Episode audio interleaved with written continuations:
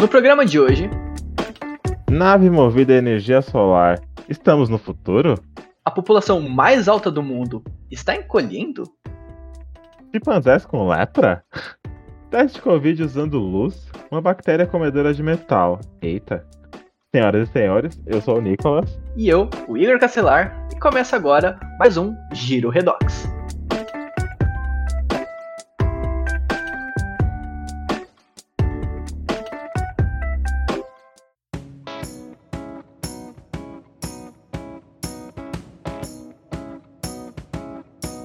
Nox Podcast é uma iniciativa de alunos do Instituto de Química da USP para levar ciência e o que anda acontecendo na universidade pública para todos, em especial aos não cientistas.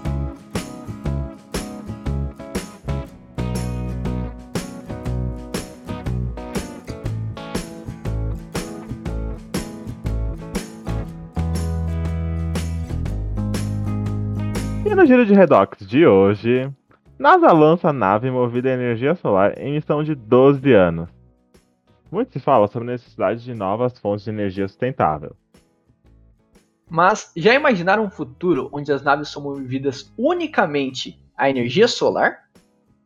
No dia 16 de outubro de 2021, Isso passou a se tornar cada vez mais realidade quando a agente espacial americana lançou a sonda intitulada Lucy. olha só, mais uma.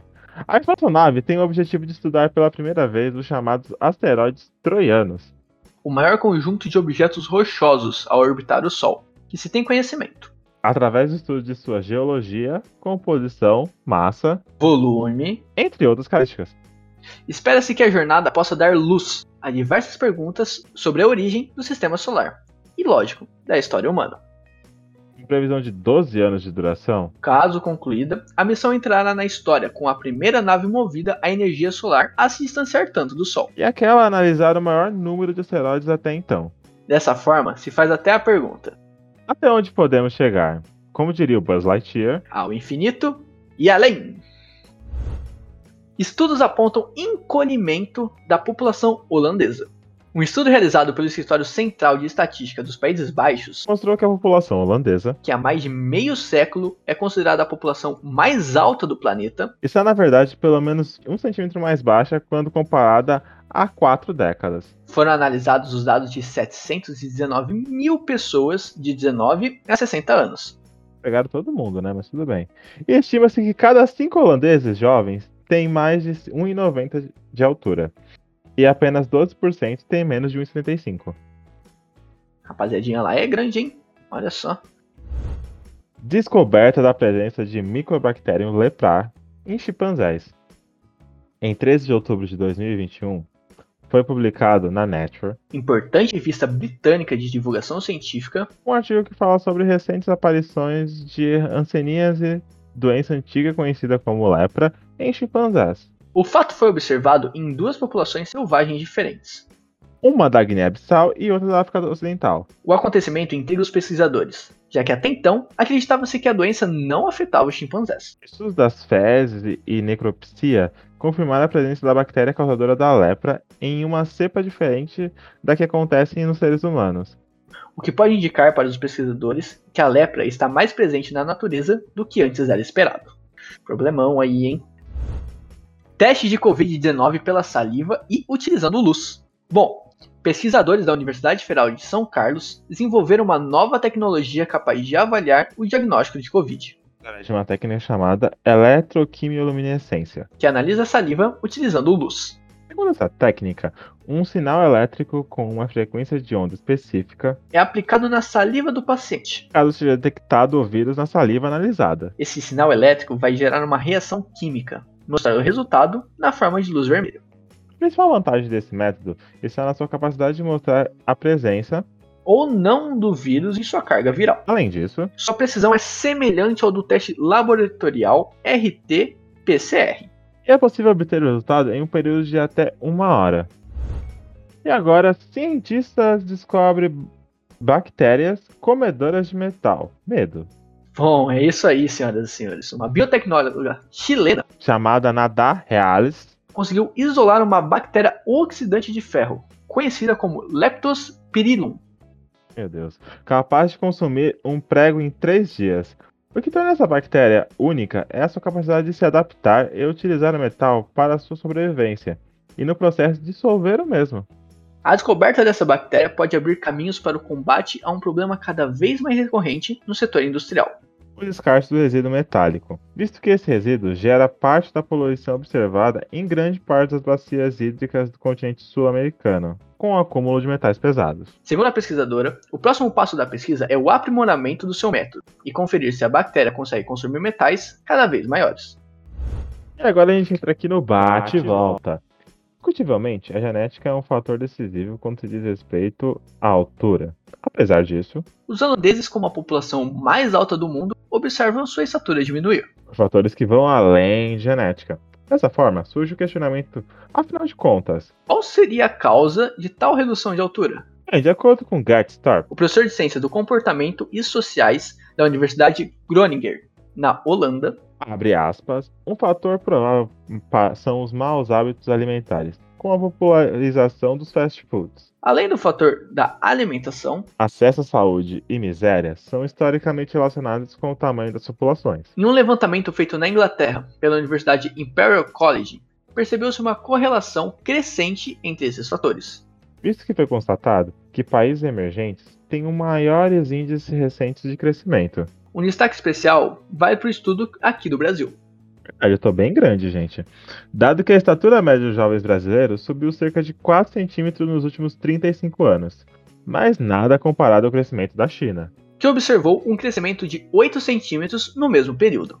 O oposto também observado, as populações mais pobres do mundo são aquelas que obtêm as menores estaturas. Em países como o Timor-Leste e o Laos, os homens medem em média cerca de 1,60 para Daniel Magnoni, cardiologista e nutrólogo do Hospital do Coração e do Instituto Dante Pazzanese, abre aspas.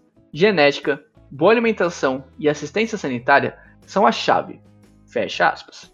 Dessa forma, a altura deixa de ser um parâmetro estético para ser cada vez mais um reflexo de toda uma sociedade.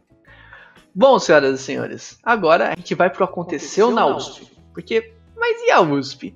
É aula na comunidade científica e a gente não vê o que vem sendo pesquisados em seus laboratórios. Em uma colaboração que resultou em um trabalho que parece ter saído direto de ficção científica, pesquisadores da USP de Pirassununga criaram um algoritmo baseado em Deep Learning, que permite identificar o nível de dor sentido por cavalos. É isso mesmo que você ouviu. Você não ouviu errado. Bom, inicialmente, sete cavalos que passaram por uma cirurgia de castração foram monitorados durante seis dias dois antes da cirurgia e quatro depois. Para a obtenção de imagens que pudessem auxiliar a designar o nível de dor sentido pelos animais através de expressões faciais, análise dos olhos e das orelhas. Com isso, o algoritmo foi treinado a partir de uma escala de dor desenvolvida pelo professor Adroaldo Zanella, dividida entre três níveis de dor: ausente, moderada e presente. Este apresentou uma eficácia geral de 75,8%, e quando avaliado em apenas dois níveis, ausente e presente, a precisão foi de 88,3%. Esse projeto é um avanço gigantesco na manutenção do bem-estar desses animais e permite a elaboração de um tratamento mais eficiente. Bom, senhoras e senhores, sobre a USP e suas aventuras e desventuras, por hoje é só. Se quiser ver mais um pouco da Universidade de São Paulo, vem fazendo, dá uma passadinha no site do Jornal da USP, jornal.usp.br. Lá você vai encontrar os trabalhos incríveis dos pesquisadores. Bem, agora eu quero falar para vocês que a USP está de portas abertas para você que pensa em remodelar a dentadura. A Faculdade de Odontologia, FOUSP, está em busca de pacientes voluntários para tratamento ortodôntico. O tratamento é, voltado para pessoas que possuam problemas de encaixe na mordida ou que tenham uma mandíbula superior menor que a inferior. O voluntariado é aberto para homens e mulheres de 25 até 44 anos. E se você for qualificado e tiver interesse em participar do tratamento, é só agendar uma avaliação na clínica da própria Faculdade de Odontologia da USP. O telefone de contato é 11 3091 7892 e eles atendem das 8 até o meio-dia, no período da manhã, e na parte da tarde, da 1h30 até as 4h30. Mas corre, porque as vagas são limitadas. E se você que ouviu conhece alguma criança que também precisa de tratamento, a Faculdade de Odontologia também possui vagas de tratamento infantil para crianças de 6 até 10 anos. O telefone para atendimento infantil é 11 3091 7812. Bom, isso é tudo para o programa de hoje. Muito obrigado por sua audiência e não se esqueça de seguir a gente no Facebook, Twitter e Instagram. É só pesquisar Nox Podcast. E fique por dentro dos próximos episódios. Eu sou o Nicolas. E eu, o Igor Castelar, e vemos vocês no próximo episódio. Tchau! Tchau, tchau! Siga a gente no Facebook, Twitter e Instagram, arroba Nox Podcast, e fique por dentro dos próximos episódios. Eu sou a Laura Rezende e vemos vocês nos próximos episódios. Tchau!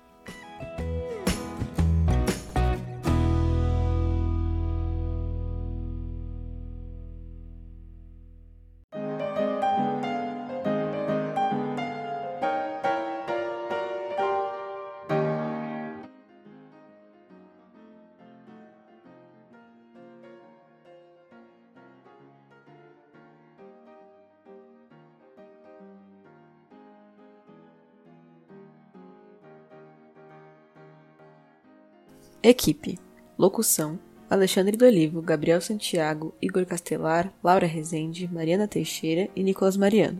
Redação: Ana Amaral, Andressa Levi, Mariana Teixeira, Igor Castelar e Nicolas Mariano. Edição: Pedro Sabanai, Kaique Grabauskas e Christian Hurtado. Comunicação e Artes Gráficas: Christian Hurtado, Isabela Lourenço, Kaique Grabauskas, Marcelino Moreira e Vida Vieira.